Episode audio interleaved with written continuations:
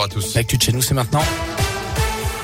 Et à la une, c'est désormais officiel. Les écoliers vont pouvoir tomber le masque à partir de lundi prochain dans la Loire et la Haute-Loire. Au total, 47 départements sont concernés par cette mesure, cet allègement des restrictions sanitaires. La liste vient d'être publiée au journal officiel. Il s'agit des territoires où le taux d'incidence est repassé sous la barre des 54 Covid pour 100 000 habitants depuis plusieurs jours. Il est de 47 aujourd'hui dans la Loire, 30 pour la Haute-Loire. Notez que dans ces départements, les jauges vont aussi pouvoir être levées dans les établissements recevant du public.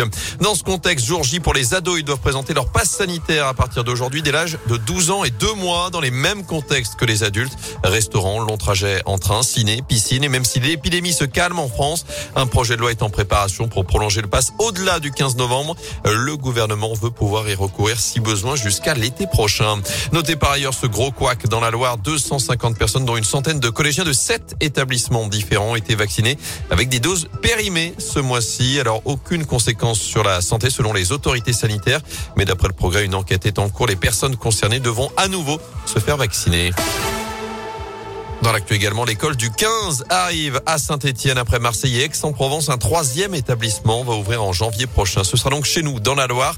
L'école du 15, c'est un accompagnement pour les enfants en difficulté scolaire issus des quartiers difficiles. Ils sont accueillis et suivis du CM2 jusqu'à la troisième pour éviter le décrochage scolaire. À saint si le quartier cible reste encore à déterminer, on sait que 40 à 50 enfants pourront profiter de ce dispositif avec une méthodologie bien rodée. Les précisions du secrétaire général de l'école du 15, bien connu des Stéphanois puisque c'est l'ancien directeur général de l'ASS à l'époque de Jean-Louis Gasset, à savoir Frédéric Paquet. On les accueille en temps périscolaire, donc après l'école. C'est 12 heures par semaine pour les enfants, en plus de l'école. Donc c'est un vrai investissement de leur part. Et on est vraiment sur un, un, accompagnement des enfants et sur un programme quasi individualisé. C'est-à-dire qu'on a effectivement un encadrant pour quatre enfants au maximum. On s'appuie sur trois temps forts. Un temps euh, bien évidemment scolaire avec de l'aide de devoirs et du soutien scolaire. Un temps social où on prend le temps de discuter, d'échanger avec eux, on mange avec eux, on goûte avec eux. Et un troisième temps sport avec le rugby comme effectivement outil qui rentre dans la méthodologie, la pédagogie pour euh, aider ces enfants à avoir une meilleure euh, estime d'eux, donc une meilleure relation à eux, une meilleure relation aux autres et une meilleure relation à l'apprentissage. Ouais, coût du programme 5000 euros par an et par enfant, mais la famille ne paye symboliquement que 25 euros pour une année. Le reste est pris en charge en partie par la mairie, puis par des financements privés. À retenir également la colère de RESF. Le réseau d'éducation sans frontières dénonce la garde à vue des parents adoptifs de Madama Diawara en Haute-Loire.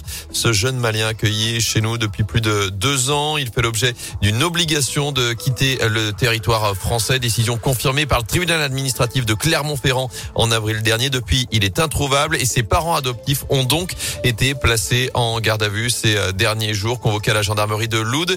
Ils ont leur euh, domicile a également été euh, perquisitionné. Comment faire baisser la note alors que les prix de l'énergie flambent en ce moment en France? Le gouvernement envisage de nouvelles mesures pour soutenir les ménages, au-delà notamment du chèque énergie de 100 euros pour les plus modestes. Jean Castex prendra la parole ce soir aux 20h TF1 avant une nouvelle hausse de 12,6% des tarifs réglementés du gaz à partir de demain. En foot de la Ligue des Champions, la défaite de Lille 2-1 à Salzbourg. Hier, ce soir, place à la Ligue Europa. Trois jours du derby. Lyon reçoit les Danois de Brondby. Monaco se déplace sur le terrain de la Real Sociedad. Et Marseille accueille, accueille Galatasaray. Enfin, Leave Britney Alone. Soulagement pour Britney Spears et ses fans. Après des mois de procédure et de rebondissement, un tribunal de Los Angeles a décidé hier de retirer la tutelle de Britney à son père Jamie. La chanteuse dénonçait une mesure abusive mise en place depuis 2008. La star a eu des troubles mentaux à l'époque, mais elle n'est pas complètement libre pour autant, sa tutelle reste pour l'instant en vigueur. La gestion de la vie privée ou de ses finances est confiée à des professionnels. On va dire que le tuteur n'était pas super, Jamie.